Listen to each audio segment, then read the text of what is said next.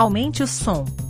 Você está no Podcast Mentalidades. Mentalidades. Mentalidades. Mentalidade. Mentalidades.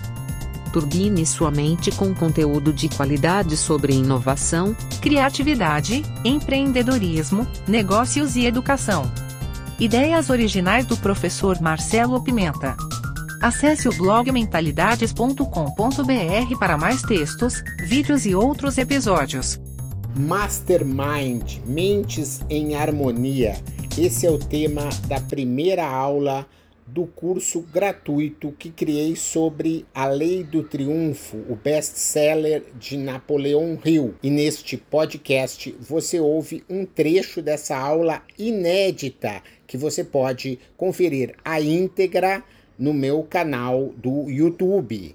Lembre, esse livro foi lançado no século passado e é um dos livros mais vendidos do mundo e já transformou milhares de vidas e pode também mudar a sua. Então, aproveite!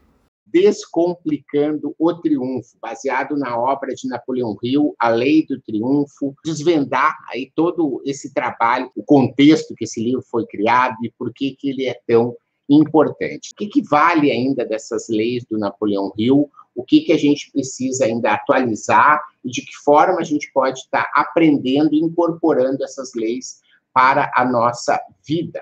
O triunfo, né? Por que, que a gente está falando sobre esse livro? O triunfo é, em grande parte, uma questão de ajustamento do indivíduo ao ambiente da vida, sempre variado e em constante transformação, num espírito de harmonia e equilíbrio. A harmonia é baseada na compreensão das forças que constituem o ambiente de cada um. Então, vejam, essa é a primeira introdução da gente entender esse nome do triunfo. Né? Por que, que algumas pessoas triunfam e outras pessoas não triunfam? A gente tem que entender que o triunfo é uma questão de ajustamento do indivíduo às condições. Porque o que acontece muitas vezes? Você tem um, um plano, você quer fazer do jeito que você imaginava, só que as condições não estão dadas. Você não se ajusta à realidade. E o que acontece? Você fracassa, porque você insiste em algo que não está dando certo. Né? E é por isso que a gente precisa entender como a gente vai poder se ajustar a essa realidade a essa situação, de que maneira a gente vai desenvolver algumas competências e que lições a gente precisa aprender para poder chegar lá. O histórico do livro. Né? O livro sintetiza o trabalho de mais de 20 anos de pesquisa de Napoleão Hill, por provocação e incentivo de Andrew Carnegie. O Napoleão Hill era um jovem jornalista, foi entrevistar o Andrew Carnegie o Andrew Carnegie ficou muito entusiasmado assim com o Napoleão Hill, que era um jovem muito ambicioso e estava muito impressionado com o ambiente em que o Andrew Carnegie estava trabalhando. Ele nunca tinha visto assim tanta opulência, tanta riqueza, tanta prosperidade. E o Andrew Carnegie convidou ele, né, disse o seguinte: você quer aprender a ter sucesso, a conseguir tudo aquilo que você tem na vida? Eu posso te ensinar isso porque eu vou te colocar em contato com as pessoas que têm mais sucesso você vai mapear essas pessoas, por que, que elas não têm sucesso. É uma história interessante, porque o, o Andrew Carnegie disse, olha, você tem que responder agora, você não pode ir para casa falar com sua esposa, você vai pedir demissão e você vai fazer essas entrevistas pelo tempo que for necessário. O Napoleão Hill pensou e acabou aceitando o convite e fez esse trabalho por mais de 20 anos de pesquisa, incentivando aí um monte de gente. Foram ouvidas mais de 16 mil pessoas, incluindo os 500 maiores milionários americanos daquela época, que eram amigos do Andrew Carnegie, né? 95% das pessoas que ele entrevistou eram consideradas fracassadas. Né? O que, que significa fracassadas? Fracassadas significa não têm a vida que gostariam de ter. Elas aceitam uma vida que lhe foi imposta, acham que ela, aquilo que ela tem mora onde ela mora porque é assim, ela acha que ela tem aquele relacionamento, aquele casamento porque a coisa é assim, ela não consegue sair dessa visão de conseguir tudo aquilo que ela quer. Então, isso que ele chama de é, pessoas fracassadas e apenas 5% são pessoas triunfantes. Se você for ver, o curso foi criado e organizado para a pessoa de espírito sério, que dedica pelo menos uma parte de seu tempo à questão de vencer na vida. O autor não teve, pois, a intenção de competir com aqueles que escrevem apenas com o objetivo de distrair o público. O seu objetivo ao organizar esse curso foi duplo. Primeiro, ajudar o leitor a descobrir qual é a sua fraqueza, em seguida, auxiliá-lo na criação de um plano definitivo para superar essa fraqueza. Então, esse é o objetivo, a gente vai estar tá lendo juntos e comentando aqui os principais trechos. Eu fiz um trabalho de identificar todos os trechos que a gente vai ler hoje e comentar, e acho que é importante destacar, a minha primeira leitura desse livro, ela foi de 2007. Eu venho lendo e uma vez por ano, pelo menos, eu tenho esse livro em mãos, porque ele é realmente muito necessário, principalmente nesse momento de pandemia, pós-pandemia, ou quando a gente superar, em que as pessoas vão precisar estar donas, né, protagonistas da sua vida. Voltando aqui ao nosso histórico, ó, no decorrer dos últimos 14 anos, no caso, quando ele escreveu aqui, analisamos mais de 16 mil pessoas e todos os fatos vitais reunidos nessa análise foram cuidadosamente organizados por nós e são agora apresentados aqui. Essas análises trouxeram à luz muitos fatos interessantes que contribuíram para tornar praticável o nosso curso. Constatei, por exemplo, que 95% de todas as pessoas analisadas eram fracassadas e apenas 5% triunfantes. Pela palavra fracasso, entenda-se que as pessoas em questão não conseguiram encontrar felicidade ou as necessidades ordinárias da vida sem uma luta quase intolerável. Talvez fosse essa a proporção de fracassos e triunfos se a população do mundo inteiro fosse cuidadosamente examinada.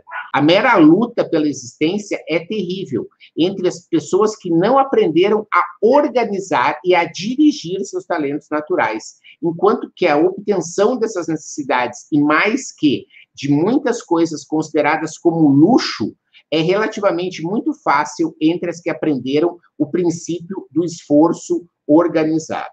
Um dos fatos mais surpreendentes trazidos a lume por essas 6 mil análises foi a descoberta de que 95% das pessoas classificadas como fracassadas estavam em tal classe porque não tinham um objetivo definido na vida enquanto os outros 5% eram constituídos por indivíduos que triunfaram, não somente porque tinham seus propósitos definidos, mas como também porque tinham planos definidos para a consecução dos seus objetivos. Então, vejam, a gente está falando aqui de um método organizado para você conseguir alcançar na vida aquilo que você quer. É isso que a gente vai considerar o triunfo. É um dos maiores sucessos editoriais da história sendo publicado nos Estados Unidos desde 1928 e no Brasil de 1945. E você vai ver que a gente vai fazer um paralelo de o quanto aquelas verdades, aquilo era verdade naquela época,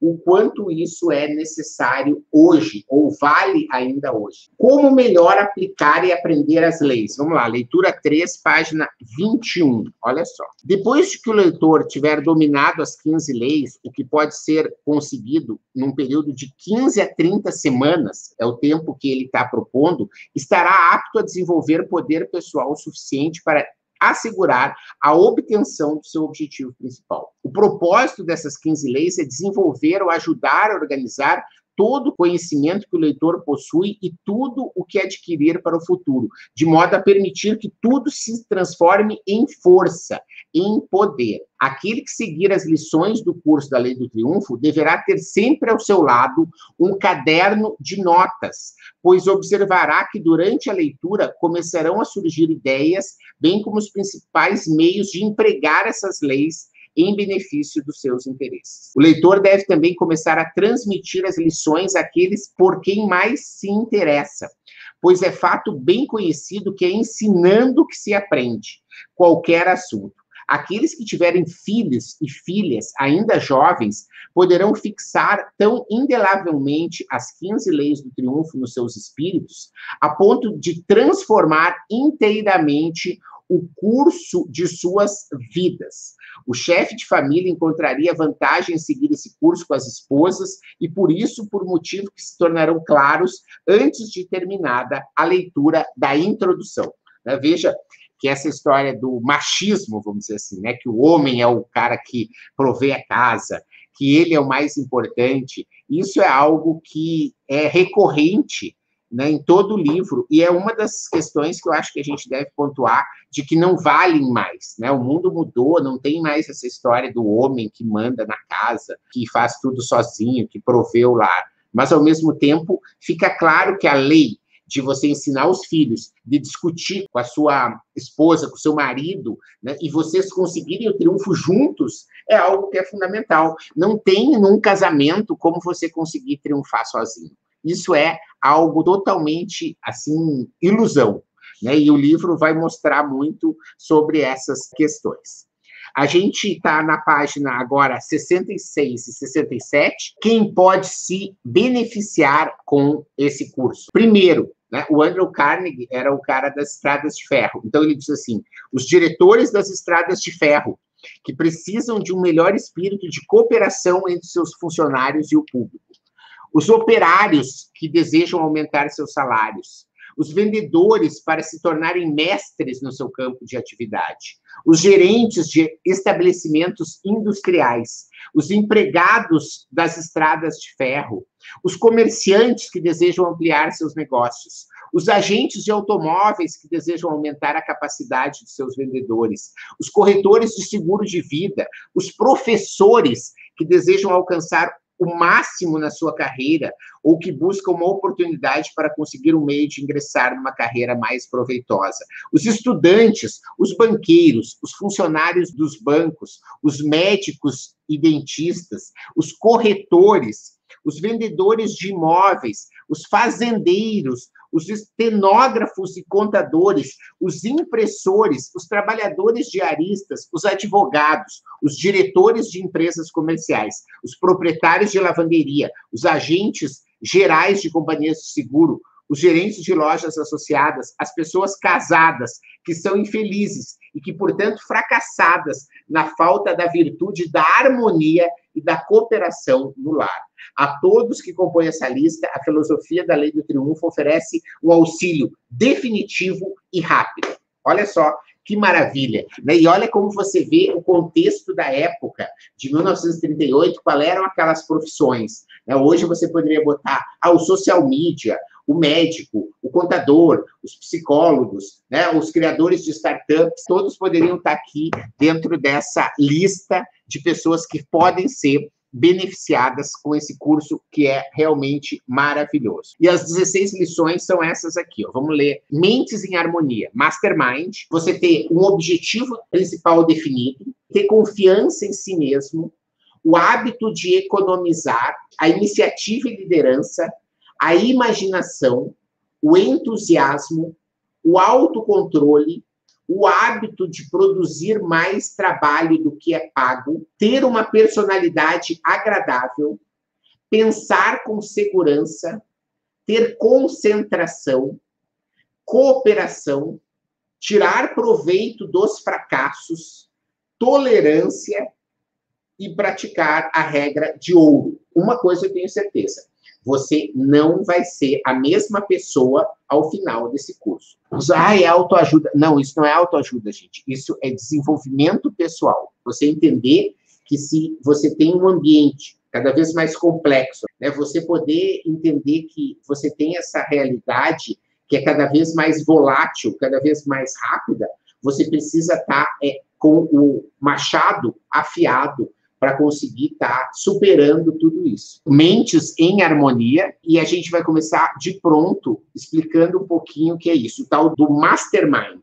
E antes de entrar no mastermind, eu gostaria de falar para vocês da importância das vibrações. O mastermind tem muito a ver com isso, de você criar um espírito de mentes em harmonia, uma vibração em sintonia. E é fundamental que a gente entenda essa questão de como funcionam as vibrações e de como podemos transmitir pensamento de um cérebro a outro.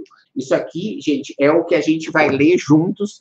Vocês vão ver que isso está escrito em 1936. Olha só, página de 28 a 31, nós vamos ouvir agora as palavras do Alexandre Grambel, o cara que escreveu, né, inventou o telefone, entre várias outras invenções que o Alexandre Grambel tem. Suponhamos que alguém tenha o poder de fazer uma barra de ferro vibrar com uma frequência determinada, num quarto escuro. Quando a vibração for vagarosa, seus movimentos serão indicados apenas para um dos cinco sentidos, o tato. Logo que as vibrações aumentarem, emitirão um som baixo e então já apelam para dois sentidos, o tato e a audição. Por cerca de 32 mil vibrações por segundo, o som tornar-se-á bem alto e agudo, mas com 40 mil vibrações, então vai estar vibrando muito rápido, será quase imperceptível e os movimentos da barra de ferro não serão mais percebidos pelo tato. Deixam de ser percebidos pelos sentidos humanos. Desse ponto, aproximadamente 1 milhão e 500 mil vibrações por segundo, não temos nenhum sentido capaz de apreciar qualquer movimento das mesmas.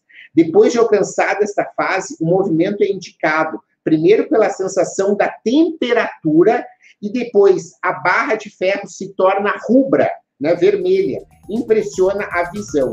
Acima teremos os raios ultravioletas e as outras radiações invisíveis, algumas das quais podem ser percebidas por meios de aparelhos e empregadas por nós. Obrigado por sua audiência. Aguardo seus comentários. Se achou esse conteúdo interessante, indique para quem você ama. No YouTube temos dois canais, procure por Mentalidades e Professor Marcelo Pimenta. Assine nossa newsletter gratuita em nosso site. E não deixe de participar da novidade, nosso canal Mentalidades no Telegram. Te espero lá.